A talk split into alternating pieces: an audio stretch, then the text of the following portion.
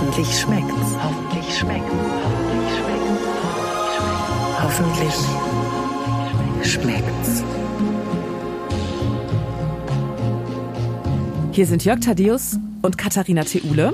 Hallo, lieber Jörg. Hallo, liebe Katharina. Dass ich mal mit dir verreise, hätte ich auch nicht gedacht. Vor allen Dingen so weit weg. Ja, das, wir, wir reisen wahnsinnig weit weg. Sag mal, welches Reiseziel wir uns ausgesucht haben. Gar keins. Wir haben, wir, wir haben gesagt, wir machen einmal den ganzen Bums durch. Wir machen eine Weltreise. Wir gehen mit euch auf Weltreise heute. Und das Gute ist, es gibt was zu essen. Es gibt viel gut Essen. Es gibt Essen, wovor ihr euch vielleicht ekeln werdet. Es gibt Essen, was für eine Geschmacksexplosion sorgen könnte. Und euer Reiseleiter ist heute ein lieber Kollege von uns, Dr. Michael Dietz. Welcome. Dr. Dr. Dietz, genau. Wo, wofür hast du den Doktor eigentlich? So, schönen guten Tag erstmal. Guten es Tag ist, erstmal. Es ist so schön, dass es so ein freundlicher, so ein zugewandter Podcast ist. Und jetzt muss ich gleich auch noch sagen, es nennt mich Dr. Dietz und fragt, wo habt ihr einen Doktor? Der Doktor kommt eigentlich einfach daher, dass ich mich äh, bei Instagram anmelden wollte, vor 200 Jahren, als Instagram rauskam. Und Michael Dietz war einfach besetzt. Und da habe ich einfach gedacht, was nehme ich für einen anderen Namen und mache einfach einen Doktor dazu. Ich wusste ja nicht, dass Instagram so groß werden würde. Und jetzt heiße ich dort Dr. Michael Dietz und jeder Zweite fragt, was hast du eigentlich einen Doktor? Ich habe mein Studium abgebrochen äh, für die Medien, leide heute drunter und deshalb muss ich bei euch im Podcast auftauchen, anstatt was Anständiges zu lernen, was meiner Mutter mehr gefallen hätte.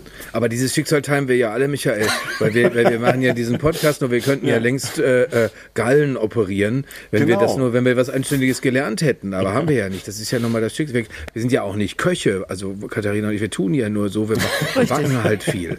Aber das könntest du ja, wenn du jetzt beispielsweise Katharina zur Bundeswehr gegangen wärst, so als Beispiel, und ja. jetzt schon äh, Generälin wärst, könntest du ja trotzdem backen. Möglich, aber es ist ja nicht so, als würden wir der Gesellschaft nichts Gutes tun, weil wir bringen ja Freude.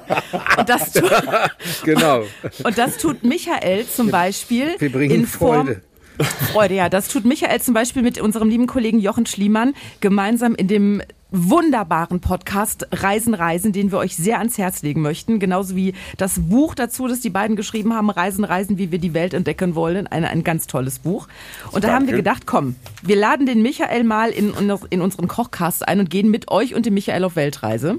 Auch da freue ich mich. Was ich mich frage, Michael, ja, ja wir uns auch. Was, was ich mich frage, du hast so viele Länder bereist, du hast so viele unterschiedliche Kulturen, auch kulinarisch natürlich, ähm, erfahren, gegessen, probiert. Kann man dich mit so einem stinknormalen Gulasch überhaupt noch irgendwie beeindrucken? Ja, ja, auf, auf jeden Fall, weil ich auch gelernt habe über die, über die Jahre, dass ja Gulasch nicht gleich Gulasch ist und äh, so viel verschiedene Gulaschsorten gibt. Also ich glaube, der, der äh, Slowake oder die Slowakin, die einen Gulasch macht, macht einen anderen Gulasch als der Österreicher im Burgerland. Und es gibt so viel Fusion und hin und her. Und ich finde, ähm, ich finde ja Gerichte, wo man nicht viel für braucht, wo es wirklich nur so Grundzutaten ist und zack, das schmeckt. Das finde ich super. Also ich ähm, beim Reisen bin ich immer meistens überrascht von diesen, von diesen Gerichten, die so, wo man so früher gesagt hat, es war so arme Leute essen. Ne? So heißt das, ich bin aus der mhm. Pfalz ursprünglich, da so arme Leute essen, so echt so bodenständiges Essen überrascht mich äh, immer so oft am meisten. Und ich finde, man lernt halt über dieses Essen, über dieses einfache Essen auch total viel so dann über die Leute da, über die Länder, über die, über die Städte und was sie so tun. Und deshalb, ja, ein Gulasch kann mich ganz schön, äh, ganz schön begeistern. Also ich brauche da kein Shishim, kein Schnickschnack. Aber ich habe auch nichts gegen Shishim, Schnickschnack. Was ist, denn, was ist denn eigentlich in der Pfalz ein armer Leute essen? Ich musste ja seinerzeit schon Lehre annehmen, weil es ja immer hieß, also die Pfalz ist ja, als der Pfälzer noch Bundeskanzler war, hieß es immer, dann ging es immer darum, dass Helmut Kohl alle Leute zum Saumagen eingeladen mhm. hat. Und ich wusste das äh, äh, gar nicht, was das ist, fand es aber natürlich schrecklich. Wie, weil, weil, wir fanden alles an Helmut Kohl schrecklich und dementsprechend ja. auch den Saumagen. Äh, und, und, es klingt ja auch, auch schon schlimm. Dann habe ich da mal gelesen, was für Rezepte es da gibt. Und ich würde jetzt beinahe so weit gehen und es aufs höchste Niveau heben, also Katharina Theule zu essen anbieten. Also das, aber, aber wie, was, was ist also so ein typisches, ist Saumagen schon arme Leute essen in der Pfalz? Ja, würde ich schon sagen, dass Saumagen so ein arme Leute-Essen ist. Und wenn, wenn ich natürlich dafür Werbung mache, egal wo ich hingehe, allein das Wort Saumagen und dann bringt man es noch, wie du gesagt hast, mit Helmut Kohl in Verbindung, das, das ist halt so eine Lose-Lose-Situation und fast keiner sagt, ja, da probiere ich mal. Ähm, und im Endeffekt ist es, im Endeffekt, wenn man es dann mal, wenn man sich mal überwunden hat, ähm, da mal in so ein Stück Saumagen reinzubeißen, ist es, ähm, ist es eigentlich wirklich ganz cool, weil drin ist, ähm, es ist halt so ein Reste essen. Also früher hat man ähm, wirklich so die Reste, was an Kartoffeln noch da war, an Eier, ähm, noch die letzten Stücke Fleisch so zusammengemixt mit ganz vielen Gewürzen. Da ist ja Muskat drin, Majoran. Äh, manche machen auch ein bisschen Thymian rein, äh, ein bisschen Ei, Salz, Pfeffer. Und das in Naturdarm, den man ja auch früher als Bauernsleute in der Pfalz hatte. Hinten hat man halt immer noch vielleicht irgendwas gehabt, was man geschlachtet hat für, äh, für so, ein, so einen Festakt. Und da wurden halt einfach die Reste zusammen gemacht, gekocht gekocht. Und mittlerweile ähm, gibt es äh, den so fein, weil die Zutaten natürlich ein bisschen feiner geworden sind. Und du kannst den halt ja kochen und dann schneidest den schön auf. Du kannst jetzt im Herbst so Kastanien reinmachen. Dann wirfst du den noch in die Pfanne und dann schmeckt der halt richtig gut. Also das ist, war früher quasi so ein arme Leute essen. Du lernst aber, wenn du da halt mal isst und dich damit beschäftigst, halt sehr viel über die Pfalz. Und meistens gibt es halt noch irgendwie, wenn du noch in, in guten Weingut bist gerade, gibt es halt noch so einen, den perfekten Wein dazu, der auch noch zu dem, zu dem ähm, Saumagen halt dann passt. So, keine Ahnung, so ein Riesling, der dann ähm, genau abgestimmt ist auf den Geschmack. Und dann kann das, der Saumagen, äh, kann total feines Essen sein. Ähm, und dazu ist es noch, ich mache immer Werbung für die Pfalz, weil die ist ja so exotisch. Allein die Sprache, die wir da sprechen, wenn du halt dort bist, Du, es ist eine richtige Herzlichkeit. Du weißt halt, die Leute sind immer laut, die retten aber so, die nehmen dich in den Arm, die geben, die, die stellen der Sache auf den Tisch, ohne dass du gefroht hast. Also es ist so eine Herzlichkeit, die so aufgeht. Und es ist fast genauso exotisch, als würdest du nach Indien fahren oder irgendwie nach Südamerika, weil die Leute halt so anders sind und anders sprechen und das Essen halt so ein bisschen verhaltensoriginell ist. Aber du hast total recht, Michael. Ich glaube, Katharina, ich habe dir davon auch vorgeschwärmt. Ähm, ich fuhr kürzlich durch die, durch die Pfalz und wenn ich, wenn ich mich jetzt nicht total verhaue, kam ich an dem Moseldreieck vorbei auf der Autobahn und das sah dermaßen äh, hinreißend aus, dass ich das gemacht habe, was ich normalerweise gar nicht mache, nämlich von der Autobahn abfahren, weil da auch so ein Hinweis war, hier können Sie gucken. Und, mhm. und bumm, dann äh, äh, bin ich da hingefahren dachte mir, es kann ja alles nicht wahr sein. Es ist genauso, wie du sagst. Also, wie gesagt, ich war schon in Indien und könnte jetzt sehr bunt erzählen, wie das da war. Aber da, da dachte ich mir, was ist denn hier los? Ich bin mal von der Stadt Dortmund, weil es meine Mutter einen neuen Liebhaber hatte, äh, nach Schauren im Hunsrück geschickt worden, in so ein Kinderlager. Das war, das war die natürlich bei mir schlecht. Was, das, dass die dann Zeit hatten für Knickknack oder was? Und dann haben sie dich weggeschickt auf Kinderland. Sie ist, sie, die feine Dame ist schön nach London mit diesem, mit diesem Loddel da und, und, und wir saßen da bei Regen in diesen Zelten und mein Bruder hat sich zwei Wochen nicht gewaschen. Also es war, war und jetzt, immer besser. Und jetzt überleg mal, du warst nur an der Mosel im Hunsrück und du warst noch nicht mal in der Pfalz. Ne? Also das die ist Pfalz, gar nicht die Pfalz. Ist, das, das ist Rheinland-Pfalz. Rheinland-Pfalz, aber, ja, aber die wie, Pfalz wie das ist, ist jede, jedes Dorf sagt halt, nein, du bist halt da und da und da. Die Pfalz ist so Südpfalz, also Südpfalz, wo ich herkomme, das ist ähm, so Neustadt, Weinstraße, Landau, französische Grenze. Und da ist so. es dann um allen an der Mosel auf den Fuß zu treten, halt noch schöner als an der Mosel, obwohl die Mosel schon sehr genial ist. Die Pfalz ist landschaftlich toll, die Pfalz ist kulinarisch toll, ne, also Pfälzer Wald und die, die ganzen Gaststätten, die ganzen Winzer, den Wein, den man da ausprobieren kann. Meine erste Erfahrung mit der Pfalz ist, wo du die Sprache gerade ansprachst. Ich war, glaube ich, acht oder neun. Ähm, da brachte mein Patenonkel, Gott hab ihn selig, seine neue Frau mit mhm. die aus Landau in der Pfalz war. Und sie sprach auch mit uns. Und mein erster Kommentar war, oder ihre, die Frage an sie, ob sie auch richtiges Deutsch könne. Das ist ja ein liebes Kind, die Katharina. Ja? Aber ich kann, es, ich kann es verstehen. Ich glaube, fast alle Leute, die ich da mal hingeschleppt habe, ähm, die waren am Anfang echt schon irritiert. Also es ist halt wirklich jetzt so, es ist halt laut, es ist so, es ist kraftvoll, es hat so einen eigenen Sound. Man entschrickt halt, glaube ich, als Kind auch so ein bisschen. Und ich bin zum Glück so halbwegs äh, zweisprachig groß geworden, weil ich im Kindergarten in der, das ist auch ganz lustig. In der Kindergarten war ich in der Bananengruppe und die Frau, en und, und die Frau Ente in der Bananengruppe, die kam aus Schleswig-Holstein, die war unsere Erzieherin und die hat so ein bisschen Hochdeutsch gesprochen. Deshalb kann ich das so halbwegs. Ich hatte einfach Glück. Aber Michael, warum weißt du noch, dass du in der Bananengruppe warst? Ich war in der blauen Gruppe. Siehst du? Das weiß man doch noch. Bei in uns ist es nicht so lange her, Jörg. Ich wollte gerade sagen, genau. Es, es gibt übrigens, weil wir, ich weiß nicht, ob ihr den kennt, es gibt so einen Radiomoderator, der auch aus der Pfalz stammt, äh, der heißt Thomas Bug. Das könnte ich Ja. weiß nicht, vielleicht ich kann euch Ich was schon mal gehört. Schon mal gehört, ja. Und der, den erwischte ich beim Pfälzisch sprechen, weil er hatte sich nämlich, da war, haben wir zusammen in Potsdam gearbeitet und da hat er sich in so ein Eckchen zurückgezogen, damit er da in aller Ruhe Pfälzisch sprechen kann. Das wirkte so, als würde er irgendwas Dubioses, womöglich sogar Anstößiges tun. Und äh, er, er sprach äh, Pfälzisch dann da und ich dachte, boah, das gibt's ja gar nicht. Ist ja ein ganz anderer Mensch. Ich, Er fällt mir ja schon auf Hochdeutsch schwer, aber, aber so, das war dann wirklich da, da hart. Und Ich kann mir Das- auch nicht vorstellen, dass das in, in, also in sexuellen Zusammenhang so einfach ist. Das kann ich mir, also Nein, nur, da das- muss man unter sich dann stark. Michael, möchtest du uns da Näheres Ja, zu? ich kann das Also, sagen. Der, der Stammbaum ist da ein Kreis, da wo ich herkomme. Und Ich dachte, das gilt nur fürs Saarland. Sauerland auch. ne, das, ich glaube, das, das, das haben ganz. Ja, man muss halt, man muss halt mal raus. Und das, und da kommen wir wieder, das schlagen wir so äh, den, den Weg zum Reisen. Also meine Eltern hatten auch gedacht, der Junge muss mal vom Hof. Ne, ich komme aus so einem 1000 Einwohnerdorf. Das ist wunderschön rot in der Riedburg. Aber meine Eltern haben auch gesagt, der Junge muss mal vom Hof, der muss mal reisen, der muss was anderes sehen. Und deshalb habe ich, glaube ich, auch den Absprung geschafft, irgendwie äh, Abi gemacht und dann aber so schnell wie möglich mal weg. Aber ich komme da total gern zum Urlaub machen oder für ein langes Wochenende dahin. Ähm, also es ist schon toll da, aber man musste auch mal raus. Also für mich, ich musste mal raus. Gibt, gibt es was, Michael? Weil äh, ihr, ihr feiert ja, also ich äh, äh, gucke ganz besonders hier äh, äh, auf eure Japan-Sendung, da hat dein äh, Kumpel Jochen Schliemann gesagt, das sei ein Land, in das er reist und das immer noch interessanter wird, egal wie oft er da war. Aber gibt es was, was dich, gibt es was, was euch am Reisen auch tatsächlich nervt? Weil Reisen ist ja auch durchaus was Strapaziöses. Oder kann was Strapaziöses sein. Ich, das kann natürlich mega anstrengend sein. Und es passieren natürlich auf Reisen auch total viel dumme Sachen, die total viel nerven. Nur oft, oft ist es so, also was wir haben uns, Jochen und ich haben uns da so, so hingegeben. Wir versuchen uns nicht mehr so zu stressen, weil vor allem, wenn was schief läuft, das sind ja meistens die besten Geschichten. Also wenn man scheitert auf Reisen. Also Scheitern auf Reisen, das gehört halt so dazu und wir zelebrieren das ja auch. Wir sind ja jetzt ja nicht so, wir sind ja keine Reiseinfluencer in dem Sinn, dass wir, wir kommen ja mehr so über die Inhalte und nicht so über das Körperliche. Wir sind jetzt nicht so die Typen, die im Badeanzug, im Bikini unter einen Wasserfall stellst und sagst, hier ist schön, kommt hier hin, sondern ähm, wir, Das wäre eher Jörgs Sache. Genau.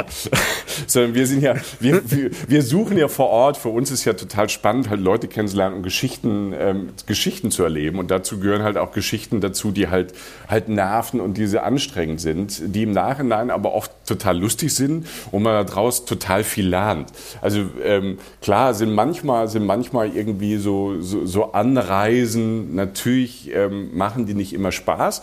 Wobei ich, ich irgendwie so ge gemerkt habe, ähm, ich fahre immer mehr Zug, gerade in Europa, so aus unterschiedlichen Gründen, aus dem Nachhaltigkeitsgrund, aber weil ich auch gemerkt habe, dass es äh, mich viel mehr entspannt und mir viel mehr Spaß macht. Und wenn man das als Teil der Reise sieht und nicht genervt ist, ähm, wenn es halt mal eine Stunde, zwei länger dauert, dann geht das schon, finde ich. Ich, ich frage mich gerade, wo du das mit dem Zug sagst, äh, ich frage mich gerade, ob, äh, da ich ja, äh, im, Katharina, nett, dass du mich da nicht reingerissen hast, also muss ich selber tun. Ich bin ja sehr gerne im Luxussegment unterwegs. Das scheitert letztendlich nur am Geld, aber, äh, aber sobald, sobald, ich das, sobald ich das habe, verballer ich zum Beispiel. Ich würde immer jederzeit Business Class fliegen und weil ich allein schon den Moment mag, wo man an dieser langen Eco-Schlange vorbeigeht und so denkt, ach, die armen Menschen.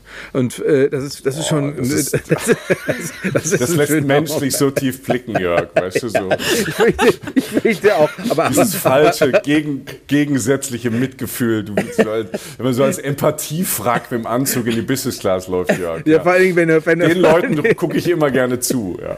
vor Dingen, wenn du, wenn, wenn du im Hinterkopf hast, wie die, wie die Dispo-Ziffern rot leuchten, du aber trotzdem da in dieser Schlange stehst, macht es noch mehr Spaß, kann ich sagen. Nein, aber ich frage mich, bin ich dann wirklich eigentlich ein Reisender, wenn ich dann sage, ach, jetzt nach zehn Stunden Business Class, wo komme ich in Bangkok am, bin natürlich ein bisschen gerädert, womöglich war der Wein auch so lala und äh, es gab auch wieder keine Schlafanzüge, schade und, und checke dann im Mandarin Oriental ein. Da bin ich aus eurer Sicht kein Reisender, oder? Das ist, nein. Doch, das hat ja damit nichts zu tun. Also wenn, wenn du halt dein, dein Luxus frönst und dein Geld dafür ausgibst, ist das ja, ist das ja völlig in Ordnung. Also ich glaube, wie man, wie man reist, ähm, da gibt's ja ganz viel, da gibt's ja nicht den einen Weg. Also ich glaube halt, wir machen immer so einen Unterschied zwischen ähm, Reise und Urlaub. Also ich mag auch Urlaub. Also Urlaub, äh, da mag ich auch, keine Ahnung, da habe ich ein Hotel, da fahre ich nach Südtirol zum Beispiel oder habe hab da ein schönes Hotel und lege mich da ähm, an den Pool und bewege mich nur zum Essen und lese Bücher und schaue schau in die Alpen. So, das ist Urlaub oder wenn du halt äh, sagst, du fliegst nach Bangkok und legst dich halt eine Woche dann in die Sonne ins, äh, ins Luxushotel, ist das, ist das Urlaub, aber das kann natürlich auch sein, dass du dann, ähm, ich sehe dich in so einem, in so einem beigen Anzug äh, mit Hut ähm, dann durch Bangkok laufen und die Stadt erkundest, dann ist das ja auch ein Teil von Reisen. Also das heißt so ein bisschen, also ich glaube, wenn die Neugier da ist, äh, das Unbekannte so ein bisschen zu erleben, dann ist das schon Reisen. Aber ähm, Urlaub, also das heißt, ähm, alles ist geplant, nichts kann passieren. Es finden wir halt was anderes als Reisen. Ich reise ja in einer Bananengruppe mit einer mit einer äh, mir sehr nahestehenden Frau und die verhindert oder die unterbindet, dass es dazu lax wird. Also weil meine Vorstellung, du hast meine Idealvorstellung gerade durchaus beschrieben, also im mhm. Hotelpool liegend die Sky-Konferenz äh, aus Bangkok gucken. Das finde ich, äh, da, da, da fügt sich so viel Gutes zusammen und äh, äh das wie gesagt, das, bei meiner innerehrlichen Opposition wird das anders gesehen. Michael, du hast gerade äh, Südtirol erwähnt. Ich weiß noch, dass eure Südtirol-Folge meine erste Reisen-Reisen-Podcast-Folge war, die ich gehört habe. Okay. Und dass ich das so faszinierend fand, wie ihr mich, also ich war, ich saß gedanklich mit euch an diesem See und ich saß auch gedanklich mit euch am Tisch, weil ihr dann auch, ihr legt echt großen Wert auf das Thema Essen mhm. und ihr Ihr hm. beschreibt das so, dass ich gefühlt mit euch am Tisch sitze. Und du hattest gerade schon mal Stichwort Japan in den Raum geworfen. Ihr habt eine Folge gemacht, also ihr habt mehrere Japan-Folgen gemacht, mit Farin Urlaub, glaube ich, gab es auch eine. Und dann habt ihr eine nur übers Essen gemacht. Und als ich das so sah im, im Podcast-Dingens, dachte ich so, mein Gott, jetzt eine ganze Folge übers Essen. Und ihr hattet mich total mit dem Thema Tofu. Und la lass uns da doch mal eben drüber sprechen, weil das war auch was, was dich total geflasht hat, ne? Das Thema Tofu, weil ne, man, man denkt ja, man, es gibt nur Tofu und Räuchertofu und das war's dann auch. Mhm. Ja, das also als zum, zum Verstehen, so wie ich es kennengelernt habe, ähm, ich bin ja lang, ich bin ja ganz lang, ich war ganz viel in Asien unterwegs und bin ganz spät auf Japan gekommen. Ich bin total froh, dass ich spät auf Japan gekommen bin, weil ich glaube, mit 20, 25 hätte ich es dort boring und langweilig gefunden. Und jetzt so im, im, im Frühherbst meines Lebens ähm, finde find, find ich es da, glaube ich, ganz cool, weil es vor allem, es ein bisschen einfacher ist, weil es ums Essen geht und, mehr, äh, und, und jetzt keine so eine Rock'n'Roll-Party-Destination ist. Und Tofu, Tofu ist im Endeffekt wie bei uns Käse. Also das, ähm, ich dachte genau, was du sagst. Tofu fand ich früher oftmals langweilig, weil es hier bei uns fast keiner irgendwie gut machen kann. Und äh, das hat sich ja auch mittlerweile, finde ich, auch geändert. Und dort war es halt, ähm, 100 verschiedenste Sorten an Tofu und für jeden Geschmack. Und ich stehe total bei Tofu auf Konsistenz. Also ich finde manchmal so diese Konsistenz von Tofu, wenn der so ein bisschen bröckelig ist, mag ich ihn nicht. Ich finde ich find ja dann Tofu und dann habe ich zum ersten Mal in Japan so Tofu gegessen mit so einer, mit so einer Panade, weißt du, wo auf einmal zu diesem, der, der Tofu einen Geschmack hatte und draußen so, da, es war kross und, es, ähm, und, und da war Fett bei. So, dann gab es dann, dann gab's Tofu in allen möglichen Geschmacksrichtungen und allen möglichen Konsistenzen. Und wenn du dich da einmal drauf einlässt, ist es halt ein Universum, was überhaupt gar nicht mehr greifbar ist, wie bei Käse. Und du stützt dich dann rein und es gibt in Japan, was ich auch gelernt habe, was ich total super finde, es gibt halt in Japan, es gibt so Isakayas, das sind so wie Gasthöfe wie bei uns, wo es so alles gibt. Da gibt es ein bisschen Sushi, da gibt es ein bisschen ähm, was Gebratenes, da gibt es ein bisschen was mit Nudeln, Udon-Nudeln. Aber es gibt halt Restaurants, wo es nur eine Sache gibt. Also es gibt ganze Tofu-Restaurants oder Restaurants, wo es nur Spieße gibt. Und wenn du dich da einmal drauf, drauf einlässt, das ist halt, und dann, und du weißt ja meistens vorher, wenn du dann, dann in einem Restaurant bist, wo vielleicht auch nicht so viele Englisch reden und die Karte auch nicht lesen kannst, und sagst einmal, okay, lass mal kommen und wirfst dich da rein, ist mega spannend. Und das, das mag ich halt so am Reisen. Und mittlerweile, wenn Jochen und ich halt reisen, ähm, äh, ein Hauptfaktor ist halt das Essen.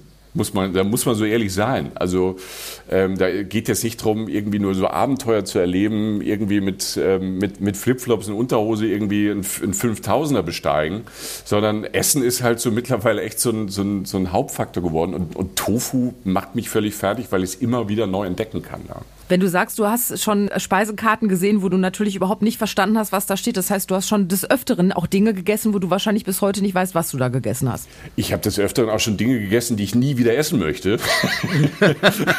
Zum Beispiel. Zum Beispiel. Äh, Keine Ahnung, ich weiß es ja nicht. Also ich habe, äh, das war in, in China war das halt so. In Japan geht's noch, aber in, ich habe in China irgendwelche Brühen und Suppen gegessen, wo ich, ich befürchte es oder ich, ich vermute, es waren halt irgendwelche rohen Fischeier oder Rogen oder was auch immer, weißt du, so, so Kaltschalensuppen, wo Sachen drin rumgeschwommen sind, die ich so aus, aus Höflichkeit halt gegessen habe oder so Klipperzeug oder keine Ahnung, auch, auch wo ich gar nicht weiß, ist das eine Pflanze oder ein Stück Fleisch. Also ähm, ne? Also wenn du auf der Ebene bist, das ist dann so, so, wenn du da aus Höflichkeit, das ist ja auch so ein Ding, so dieses, ähm, was man natürlich dann oft macht auf Reisen, man macht aus Höflichkeit Sachen, ähm, auch um irgendwie im Gespräch zu bleiben und mehr zu erfahren. Und da muss ich mir oft schon überwinden, halt auch ähm, rohe Sachen halt zu essen. Es gibt ja auch in, in China gibt's so, die heißen auch so, so Penisfische. Die sehen halt wirklich aus, sorry, die sehen halt aus wie ein, wie ein, äh, wie ein Penis. Ähm, Das ist auch deshalb- traurig, so für so einen Fisch. Ja, der hat erstmal hat der Pech, so vom Aussehen her. Ne? Ähm, gut, der kennt sich anders. Und dann wird der halt Ist noch. aber, äh, nur- muss man auch mal fragen, aus Gleichberechtigungsgründen, ich weiß nicht, ob ich, ich wäre auch nicht gerne ein Scheidenfisch, muss ich auch sagen. Nee, das sähe auch jetzt nicht besonders appetitlich aus. So, Es kommt halt drauf an. Es gibt ja auch da ganz große Unterschiede. Ähm, aber dann wird halt dieser, zum ersten Mal sehe, habe ich halt diesen, diesen, diesen Fisch da, der wird auf der Straße halt verkauft und liegt da so aus und läufst da vorbei und denkst so, ist es das, was ich. Nee, ist es. ähm, weißt du so, du, du kannst ja aber auch nicht fragen. Also als ich erst mal in China war, da war ich auch wirklich in der Provinz, da konnte ich auch niemanden fragen, da sprach keiner irgendeine Sprache, die ich sprach.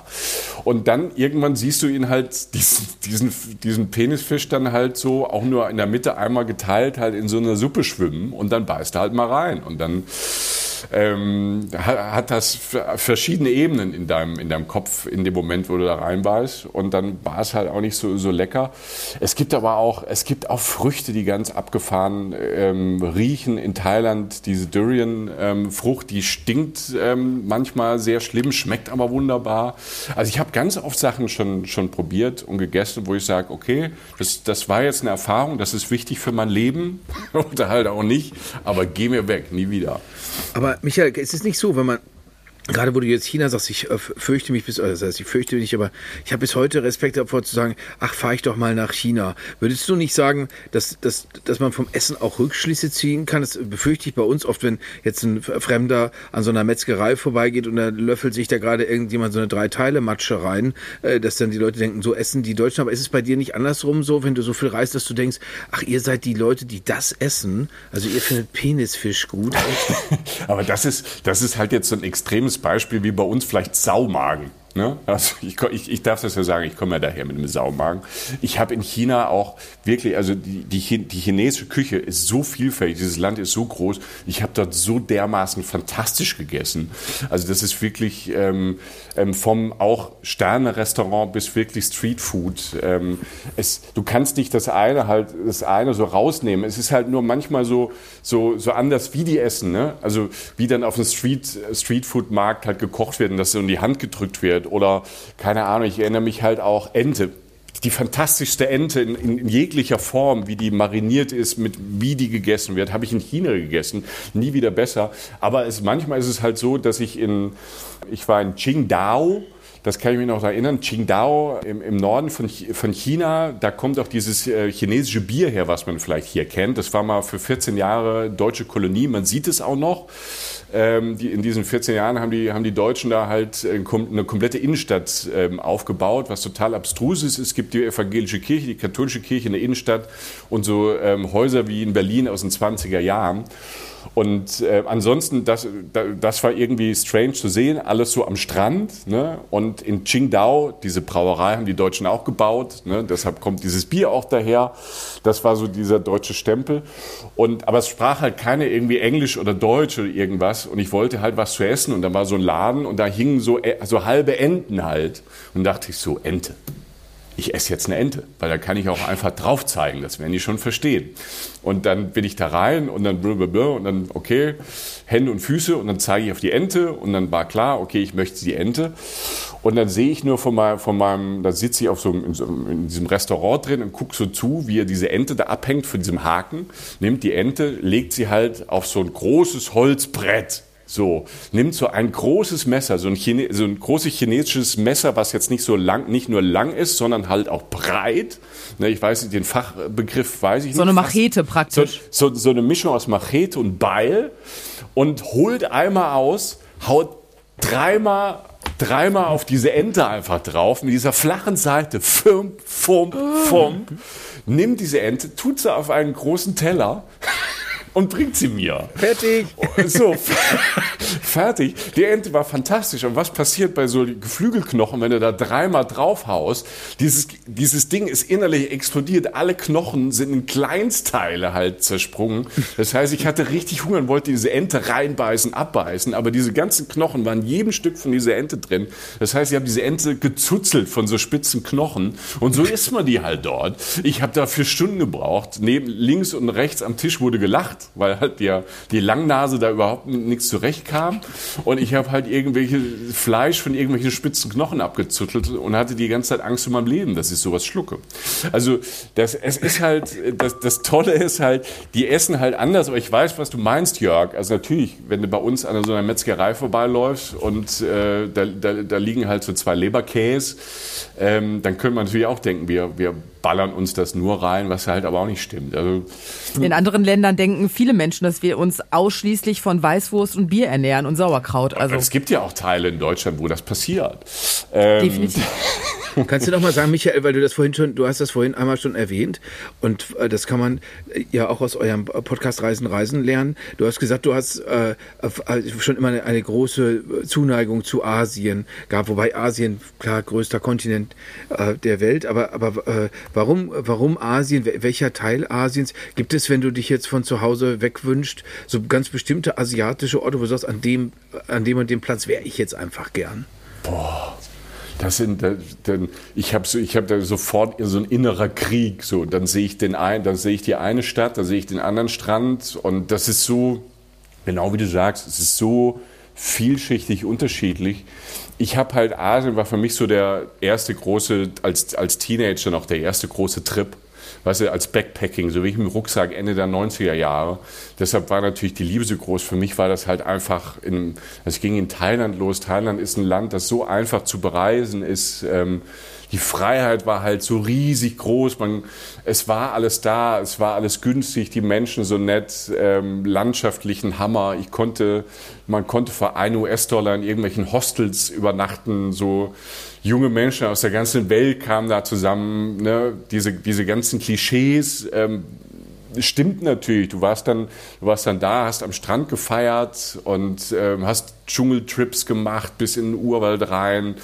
Ähm, es war abgefahren, du bist da mit dem Moped einfach rumgefahren, ob du einen Führerschein hattest oder nicht. Es war halt so ein, so ein großes Freiheitsgefühl, ähm, was man sich leisten konnte. Und ich bin irgendwie mit Bussen halt, dann fährst du nach, äh, nach Kambodscha und fährst durch Laos und das macht natürlich alles Spaß. Es gibt alle möglichen Leute, die man da trifft. Ne? Also dieses, dieses Zusammenkommen von Menschen aus, aus aller Welt fand ich immer super. Plus halt dann halt Essen kennenlernen. Und wenn ich so überlege, es gibt so im, also einen Ort, den ich immer empfehlen möchte, weil er nicht jetzt gerade so, wenn, wenn jemand sagt, jetzt empfehle mal was, wo nicht jeder hinfährt, ist Luang Prabang. Das ist im Norden von Laos. Das ist eine der schönsten Städte Südostasiens. Ähm, der Jörg schreibt direkt mit. ja, Jörg google, ob es dann, ob's dann fünf Sterne Nächster Sommerurlaub. Und First Okay. Class Direktflug. Genau, ich glaube, den Direktflug gibt's nicht, aber fünf Sterne Hotel gibt's bestimmt. Also, wisst ihr, da wo kein First Class Flug hingeht, da kann ich mich ja immer noch äh, hinhelikoptern lassen. Also ist ja, äh, So. äh, so machen wir das ja, ne? dass wir dann einfach sagen. Oder mit einem Katamaran. Ja, ich habe das mal, ich habe das mal gehört, so Privatflug, dass eine Agentin mir gesagt hat, wenn man schau berühmte Schauspieler sagt man, soll ich dir eine Fläche bestellen? Also das heißt äh, eine Tragfläche im Sinne von einem Privatjet. Und das ist eine Welt, da, da, da kommt da, mein ganzer Körper prickelt vor Entzücken, äh, wenn ich das, wenn ich das wenn ich daran denke. Zurück aber zu Luam Prabang. Also ich kann dir auch eine Fläche da bestellen, Jörg, weil Luang Prabang liegt direkt am Mekong und es wird irgendwo einen Mekong-Hafen geben, wo auch, wo auch keine Ahnung, Angelina Jolie, also so Leute aus deinem Freundeskreis, ähm, schon mal Natürlich. verkehrt sind. Ne? Angelina Jolie hat ja lange eine Bar gehabt, in der ich dann auch mal einen, einen Cocktail getrunken habe. Äh, Siehst in du? Siem, in Siem Reap. Die hat ja da viel Gutes gemacht in, ähm, in Kambodscha und ähm, Angkor Wat. Ne, eins, der, eins der abgefahrensten Orte und äh, Wunder dieser Erde, diese alte äh, Königsstadt da mitten im Urwald, äh, im Dschungel von, von Kambodscha. Und da am Mekong ist dann Luang Prabang eine wunderschöne, eine wunderschöne mittelgroße Stadt, ähm, wo man fantastisch essen kann. Laotisch ist nochmal so ein Spin-off, hat noch, ist nochmal so ein bisschen anders als, als Thai-Essen. Und das ist eine kleine Stadt direkt an diesem Fluss mit ganz vielen Garten und Blumen und es ist mega romantisch und alle, und es gibt die ganze Zeit Tag, tagsüber Märkte, Abendsmärkte, man kann die ganze Zeit essen, man kann alles durchprobieren. Es ist alles wunderschön angerichtet mit, also äh, die machen, die, die haben so ein, äh, ein Händchen da in der Stadt, dass alles irgendwie schön ist. Jede Kleinigkeit, weißt wenn, die- wenn jede kleine Verpackung halt noch ein Blümchen hat und es ist ordentlich, es ist irgendwie schön gemacht und alles, was du da auf dem Markt kaufst, wird nochmal eingepackt und dir gegeben oder was du isst, ist dann in einem schönen, in so einem schönen großen Platz, ist dann irgendwie, keine Ahnung, der Mango Sticky Reis und ähm, ja, also das, das Luang Prabang ist so, ein, ist, ist so eine Stadt, die nicht jeder so auf dem, auf dem Schirm hat, aber sonst, also du kannst in Asien, finde ich halt, ähm, wenn man das erste Mal so eine große Reise macht auf einen anderen Kontinent oder ähm, ist so Thailand und Kambodscha und Laos, das sind so super, super Länder ähm, zum, zum Einstieg und wo ich auch immer wieder gerne hinfahre. Als Jörg dich gerade gefragt hat, für welchen Ort in Asien du dich entscheiden würdest, ne, haben wir schon gemerkt, die, du hast die Qual der Wahl. Ich habe dich ja vor ein paar Wochen schon gefragt, welches Gericht, so, so ein Herzensgericht würdest du uns mitbringen? Und da habe ich damit gerechnet, dass du mir schreibst, oh, lass mir mal drei Wochen Zeit. Weil ne, du hast so viel gegessen, gesehen in der Welt in den letzten Jahren und Jahrzehnten, da fällt die, die Wahl wahrscheinlich schwer. Und du kamst gefühlt zehn Minuten später mit einer Mail, hier, bitteschön, um die Ecke. Da ist dir die Wahl echt nicht schwer gefallen. Und du, du hast das Gericht gerade schon erwähnt. Ah, äh, Mango Sticky Rice, ja, äh, immer, immer wieder. Es ist, ähm, es, also es ist schwer. äh, Ich glaube, vielleicht hättest du mich ein Jahr später gefragt, welche, es gibt immer noch zwei, drei Alternativen, aber Mango Sticky Rice begleitet mich mein ganzes Reiseleben, seit ich das erste Mal in Asien war. Als ich eben erzählt habe, ne, wenn du mit, äh, mit 18, 19 da das erste Mal bist, du hast nicht viel Kohle, du hängst so ein bisschen in diesem einen, einen mit, mit 48 anderen Leuten in diesen Schlafsälen ab, ähm, wo, ähm, keine Ahnung, fast nie geschlafen wird, sondern andere Dinge gemacht werden, gefeiert wird. Das ist alles auch total aufregend. Und dann gehst du auf diesen Markt und schlägst mit dem wenigen Geld durch. Und, es, und das, was immer schmeckt, egal wo, und wirklich so ein Soul Food ist, ist Mango Sticky Rice. Es ist eine ganz besondere Art und Weise, wie man Reis zubereitet. Es ist eigentlich, es geht so in die Richtung Milchreis. Ne? Also das ist so das, was man, was man so kennt, der manchmal auch so ein bisschen dann würziger, wür- ein bisschen würziger ist, je nachdem, je, welche Region das ist. Ist er auch mal ein bisschen salziger, aber hat immer noch so eine, so eine Restsüße. Und diese Kombination finde ich toll, dass du wirklich so was Warmes hast, was fast Milchiges hast, was Cremiges hast, wenn man das mag. Und dazu dann, und das kriegst du halt dann in Asien ähm, fantastisch, halt eine ganz, ganz frische Mango. Also wirklich so, so Mango, das ist halt so, ne, Mango, Mango. Also wir, natürlich kennen wir hier in, in, in Deutschland, kannst du auch noch Mango kaufen, aber die hat mit der Mango oft dann, ähm, in, in, in Thailand oder so halt nichts zu tun. Ne? Ähm, die schmeckt halt nochmal ganz anders, weil die halt da wächst und da, keine Ahnung, da vielleicht mit der Machete gerade vor, vor zehn Minuten abgeschlagen wurde. Das macht schon einen Unterschied. Und dann hast du, kannst du noch so, du kannst noch Bohnen dazu machen, so diese roten Bohnen. Also es gibt, gibt verschiedene Arten und Weisen und die Kombi aus diesem, aus diesem fast cremigen Reis, dieser frischen Mango und den Gewürzen. Ich finde, diese, diese Mischung ist so ein absolut so ein viel gut Food, was immer irgendwie noch reinpasst, finde ich. Diese Kokosmilch, die da auch so warm drauf gegossen wird Ja. und so mit reinzieht in den Reis, das schmeckt Ja. unglaublich gut. Also diesen Klebreis müssen wir noch dazu sagen, den kann man hier bei uns ganz einfach kaufen. Also den haben die im Asienladen immer. Dass, dass man äh, damit, weil nicht das, äh, mich da mit, nicht mit Basmati hinstellen und versuchen, nur lange genug zu kochen, weil das wird nichts. Das muss man schon mit diesem Klebreis machen, der ganz toll ist. Und ich bin äh, da total Michaels Meinung, wenn, wenn, äh, wenn ich also eine Sekte mal irgendwann eröffnen sollte, wäre das sehr wahrscheinlich, dass es eine Mango-Sekte würde, weil, weil Mango ist einfach ein so, so derartig fantastische Frucht, finde ich, weil eben diese Balance ne, von, von, von Süße und, und Säure und so, das ist einfach, also der Geschmack ist einfach unverkennbar. Es ist eine ganz großartige Sache. Das muss man natürlich, wenn, weil wir häufiger, Katharina, schon drüber gesprochen haben, wie sieht das auf dem Tisch aus? Natürlich ist das nicht äh, so wie, wie, wie diese Desserts, die du alle kannst. Weißt du, wo man dann auch denkt, oh wow, eine, eine kleine Kathedrale steht jetzt auf dem, auf dem Tisch. Äh, Na so, ja. so, so ist das nicht ganz. Also, aber, aber ich finde auch, es ist einfach, es ist spektakulär und ich will, Michael hat völlig recht, man kann das eigentlich immer und jederzeit und überall bestellen. Also ich weiß, meine Frau erzählte mir, dass sie auf so einem Nachtmarkt in Bangkok war und das äh, so geliebt hat, also das zu essen, Kokos äh, zu trinken und so, diese ganzen tollen Sachen, die wir, die ja leider hier noch nicht wachsen. Also das da kann man ja noch zuversichtlich sein. Meinst du, Zwar Holland weg, aber wir haben Mangos, geil. Aber ich hab's, ich hab's mit Mango von, von hier, also von hier Ja. aus dem Supermarkt gemacht. Das war auch super lecker. Also ne, Ja, ich kenne ja ja, jetzt ja, das Originalrezept nicht, aber wir haben das auch mit der Familie gegessen, eben wie wenn die Jungs vom Fußball kommen und ich den Milchreis mache. Mhm. Ja. So in der Art war das auch. Der Wetter war gerade nicht so und das war auch, die die haben alle mit dem Löffel, das war so ein richtiges Wohlfühlessen und mit der Mango ging das super. Also das war richtig, richtig lecker. Und ich hatte keinen Klebreis. Ich habe es mit ähm, Basmati-Reis gemacht. Das hat dann zwar nicht so schön geklebt, aber es, es hatte eher eben so eine Milchreiskonsistenz, aber es war trotzdem unglaublich lecker. Es ist, es ist da, wenn man in, ähm, in Thailand, ähm, ich erinnere mich gerade, das ist in Krabi, das ist im Süden, das ist so eine, so eine Stadt, die oft, ähm, oft so als ähm, Ausgangspunkt genommen wird. Ähm, da, da, da kann man auch Business Class hinfliegen, Jörg. Und dann muss man von da, äh, kann man nach äh, Koh Phi Phi oder so, ne, auf diese Inseln diese, also ganz oft ist Krabi so, wo man, wo man landet und dann fährt man weiter mit, mit, ähm, mit, mit einer Fläche oder einem normalen Boot dann auf, sorry, auf eine von diesen Inseln und ist dann halt in so einem ähm, Acht-Sterne-Ressort oder halt in, in, an, an Hütten, gibt's beides. Und Krabi ist so eine völlig ähm, unterschätzte Stadt. Ich habe die auch durch Zufall kennengelernt, weil Freunde, weil tatsächlich Freunde von mir da wohnen und ähm, wir da länger waren und auch mal Weihnachten da gefeiert haben, ähm, was total abgefahren war, mit so einer 40-köpfigen thailändischen Familie, völlig verrückt. Und, ähm, und Krabi hat ganz tolle so Märkte, halt auch so wie bei uns eine Kirmes. Ne? Also, und das findet dann halt an so einem Mittwoch, Mittwochabend statt, da sind auch nicht so viele Touristen. Und da gibt's dann halt nochmal Streetfood und da gibt's halt dann auch diesen, ähm, was du, weil du sagst, dann die Jungs sind vom Fußball heimgekommen. Und dann gibt's dann halt wirklich so, so Stände ähm, mit äh, Mango Sticky Rice, wo da halt noch ein bisschen Show gemacht wird. Dann sind die in Bambus gemacht. Also dieser Sticky Rice halt im Bambus irgendwie gegart. Frag mich nicht, wie das geht. Da seid, da seid ihr mehr Profis. Und da wird der Bambus halt so aufgeschlagen mit einer Machete und dann kommt der Mango drauf und dann kriegst du dieses halbe Stück Bambus dann halt, kriegen die Kinder in die Hand gedrückt und alle stürzen sich da drauf und ähm, das Geschrei ist groß und lecken dann diesen Bambus noch aus. Also es ist halt wirklich auch so ein Familienessen.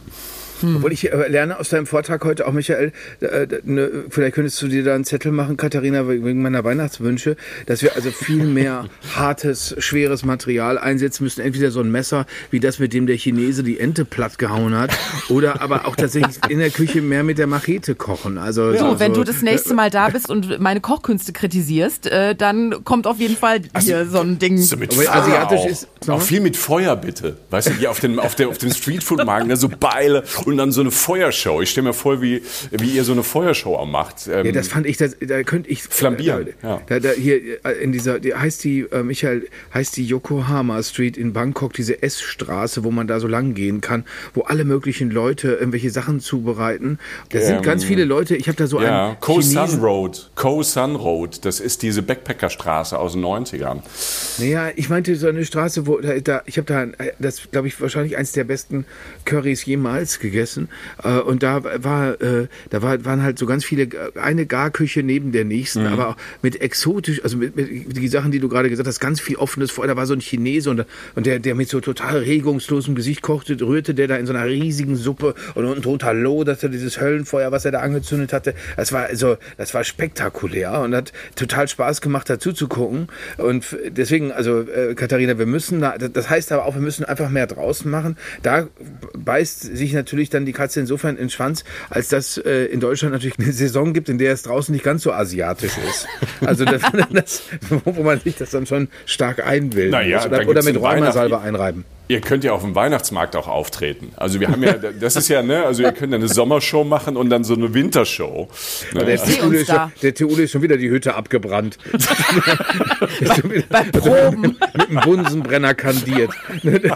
das, das, ja, Freunde, ja, Wir, wir müssen mal so langsam den, wir müssen mal so langsam den Heimweg antreten. Wir haben nämlich noch ein Rezept ähm, aus einer Gegend, die jetzt nicht ganz so weit entfernt ist.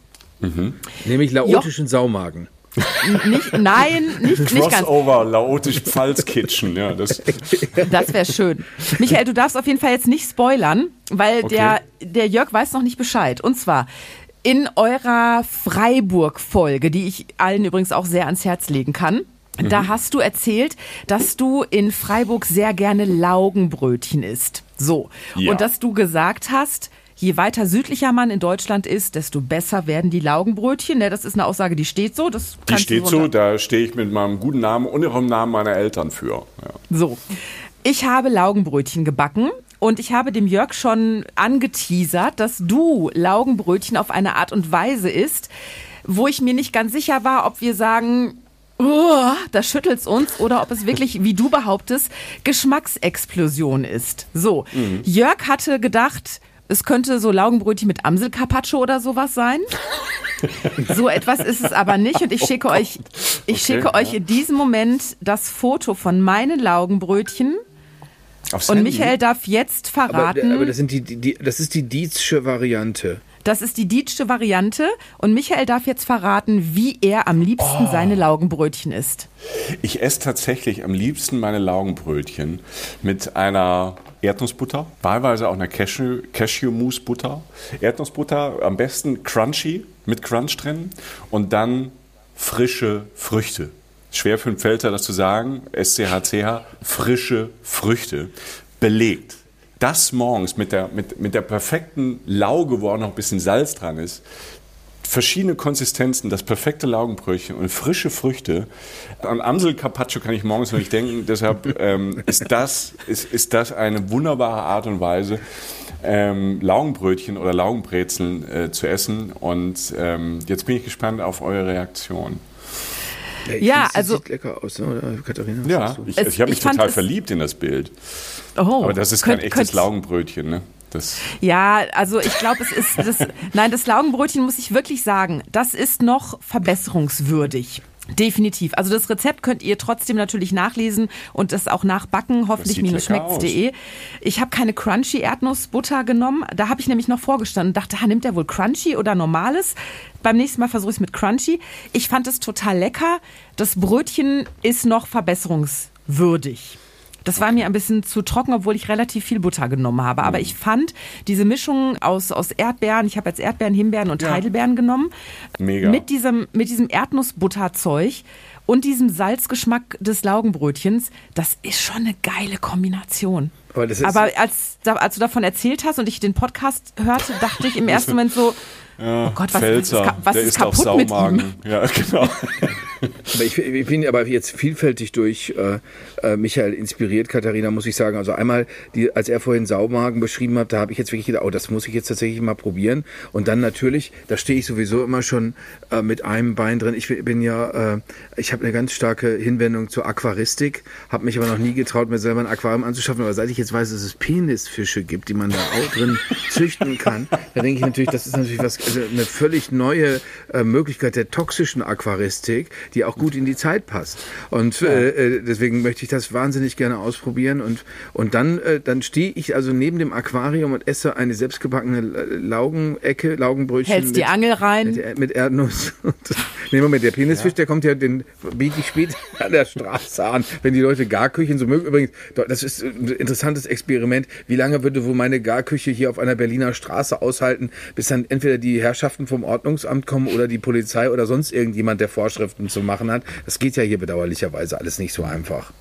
Aber ich finde die, also ich finde die für, für Idee, ich habe so gerade so ein Bild im Kopf, so es ist so ein bisschen schummrig, so Samstagabendstimmung, du hast Freunde eingeladen und dann geht irgendwann automatisch ab 21 Uhr dein, dein ähm, Aquarium an und es ist voll von diesen Fischen. so, so, so während, während des Hauptgangs und, ähm, und, dann, und dann sagst du einfach, freut dich auf den Zwischengang vom Dessert und zeigst einfach auf dein Aquarium. Sucht euch einen aus, ich angel euch schnell ein. Dann kommt die Machete raus. Das ist der Lars, den ich da ja. rausgeholt habe. Weil die kriegen natürlich auch alle Namen. Ja. Aber das ist, ja, das ist ja herrlich. Michael, eine Frage habe ich noch. Der Jörg erzählte letztens von einer Freundin, die in, Jörg, war es ein Pariser Restaurant? Als, als die Freundin etwas aß und sagte, mit diesem Geschmack auf der Zunge möchte ich sterben. Genau so hat sie es gesagt. Und dabei hat sie so ein, also hat sie, sie hat ein Gesicht dabei gemacht, dass das, dass die Ironie rausgenommen hat. Also sie hat, sie mhm. hat, man hatte wirklich das Gefühl, sie ist noch, sie ist jung, sie ist bis heute eine Frau, die man immer für Ende 20 hält. Und da war wirklich, war ihre ganze Leidenschaft war da drin. Und das war so ein Stück, äh, so ein, ich, das war eine äh, dunkle Soße bei einem Stück Rinderfilet. Bei welchem Gericht, Michael, würdest du sagen, boah, mit diesem Geschmack auf der Zunge, äh, ob jetzt sterben ist ja das eine oder ob du sagst, boah, das würde mich jetzt einfach sehr, sehr glücklich machen für den Moment. Mhm. Boah. Das ist Soll ich so jetzt mal so eine, so eine Warteschleifmusik Ja, mach mal, mach mal so eine Fahrschulmusik an, die ja. aber so eine Endlosschleife ist. Und mhm. ähm, dumm, dumm, ich mich und ich mich dann, ich habe den größten inneren Konflikt meines Lebens durch diese Frage, weil es geht ja auch ums Ende meines Lebens. Ich glaube, dass ganz am Ende, und wir reden ja auch über, über das Ende dann, mit welchem Geschmack auf der Zunge möchte ich sterben, dann wäre es am Ende doch irgendwas aus Italien, weil ich wirklich festgestellt habe, dass e, egal in, welchem, in welcher Ecke dieser Welt ich war und ähm, wie toll es da war und wie spannend es da war, dass ich am Ende immer wieder darauf komme, dass ähm, Italien einfach die, ähm, das ist eine langweilige Antwort, es tut mir leid, aber dass am Ende es dann doch einfach eine, eine, eine, perfekte, eine perfekte Pasta ist mit der perfekten Soße, mit dem perfekten Sugo. Oder eine Mischung daraus, weil wir schon in Südtirol waren, so die Mischung aus aus Berg und, und Mittelmeer. Also so ein Geschmack, irgendwie so ein, so ein, so ein ich, ich nenne, ich will am Schluss ein Stück Knödel mit einem perfekten Stück Sugo äh, im, Mund haben, wenn, wenn dann einfach, wenn, wenn der Blitz kommt und ich ins Licht gehe. Weil dann habe ich einfach auf dem Weg ins Licht habe ich noch ein bisschen Konsistenz von einem Knödel und noch ein bisschen, und, äh, noch ein bisschen Soße dazu. Und ich mag gern Disco im Mund. Ich mag gern, wenn im Mund was passiert und ich ähm, da auch noch irgendwie Unterschiedlichkeiten Kleinigkeiten rausschmecke. Und deshalb, deshalb ist es jetzt am Schluss ein langer Prozess, ist es, ist es Knödel mit Soße, sorry. Aber das ist doch, ist doch wunderbar. Ich finde das Disco im Mund finde ich eine unglaublich schöne Beschreibung. Zumal, und dann, dann, merkt man auch, wie viele Beschreibungen wir dafür haben. Also über den Jordan gehen, nach Valhalla einziehen und so weiter, ins Licht gehen. Das, das finde ich alles hervorragend. Das wäre übrigens dann nochmal ein eigener Podcast. Also auf der Welt sterben lernen, äh, mhm. äh, wie, oder, oder, richtig beerdigen. Also die Leute in Indien fallen mir da immer ein, die da ihre Menschen äh, brennend auf den Gang ist, äh, setzen, wo man denkt, auch Geschmackssache, aber sehr nah dran. Katharina, wir haben schon drüber gesprochen, dass ich ich ja sehr gerne auf irgendeinem Fluss, am liebsten natürlich auf der Ruhr, äh, im, äh, auf diesem Wikinger-Floß liegen möchte und äh, naheliegende Menschen schießen mit Brandpfeilen vom Ufer auf mein Floß äh, und ich, ich treibe Während die brennend davon. Penisfische um das Floß herumschwimmen. Penisfische hüpfen glücklich und begleiten mich auf den Weg, wie Michael das sagen würde, ins Licht. Es geht, es geht gar nicht schöner. Also äh, ei- eigentlich. Oder ich habe schon einen Mann erlebt, der wollte sehr gerne eingefroren und dann über die Wasseroberfläche katapultiert werden, dass er so mehrfach auftitscht, damit er dann noch im, im Jenseits noch Spaß hat. Also, naja, gut, das ist eine, das ist eine Geschmackssache. Das ist, das ist wirklich eine Idee für einen Podcast. Also ähm, 50 Ways to Leave Earth oder sowas. Ne? So, wo wir gerade uns so in, ins Thema Sterben eingearbeitet haben, Sehr finde gut. ich, dass wir ja, dass wir die Zeit bis dahin, Bis also die hoffentlich noch sehr lang ist, mit schönen Dingen füllen sollten. Zum Beispiel mit schönen Reisen, mit gutem Essen und mit schönen Podcast-Folgen, die wir hören von Reisen, Reisen zum Beispiel, der Podcast mit Michael Dietz und Jochen Schliemann. Überall da, wo es Podcasts gibt, die Rezepte aus dieser Sendung gibt es auf hoffentlich-schmeckt's.de. Und Michael, dich werden wir bestimmt, äh, dich und den Kollegen Jochen Schliemann noch öfter hören in diesem Kochcast, denn es gibt noch viel Ja, mehr zu berichten aus Ja. der kulinarischen Welt. Ja, wir müssen unbedingt also irgendwann äh, Jochen Schliemann noch dazu nehmen, weil ähm, Das machen Jochen, wir. Jochen Schliemann hat äh, noch so einen anderen Blick, äh, dem, dem sein Hirn funktioniert genau andersrum wie meins. Deshalb ist das immer ganz, ähm, ganz spannend, wie der die Sachen sieht. Den müssen wir unbedingt mal dazu holen. Essen kann er, kann nicht viel, aber essen kann er auch sehr gut. Dankeschön, Michael. Vielen Dank für deine Zeit. Danke euch, das hat total großen Spaß gemacht. Vielen Dank. Ähm, ich bin ja auch nochmal in meinem eigenen Kopf gereist mit euch zusammen und ähm, auch die Bilder im Kopf von Jörgs ähm, Aquarium nehme ich jetzt einfach mit jeden Tag. In diesem Sinne, Tschüss, lasst es tschüss. euch gut gehen. Tschüss. Bye, bye, tschüss. Hoffentlich schmeckt's.